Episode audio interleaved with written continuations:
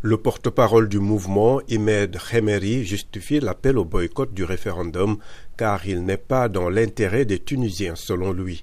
À ses yeux, le projet de réforme de la Constitution va légitimer la construction d'un régime autoritaire et tyrannique. Il a dénoncé aussi un document fait sur mesure qui ne provient pas du peuple ni n'est le fruit d'une concertation nationale.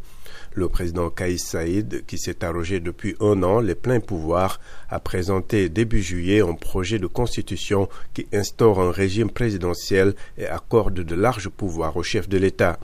Le projet marque une rupture radicale avec le système plutôt parlementaire en place depuis 2014, source de conflits récurrents entre les branches exécutives et législatives.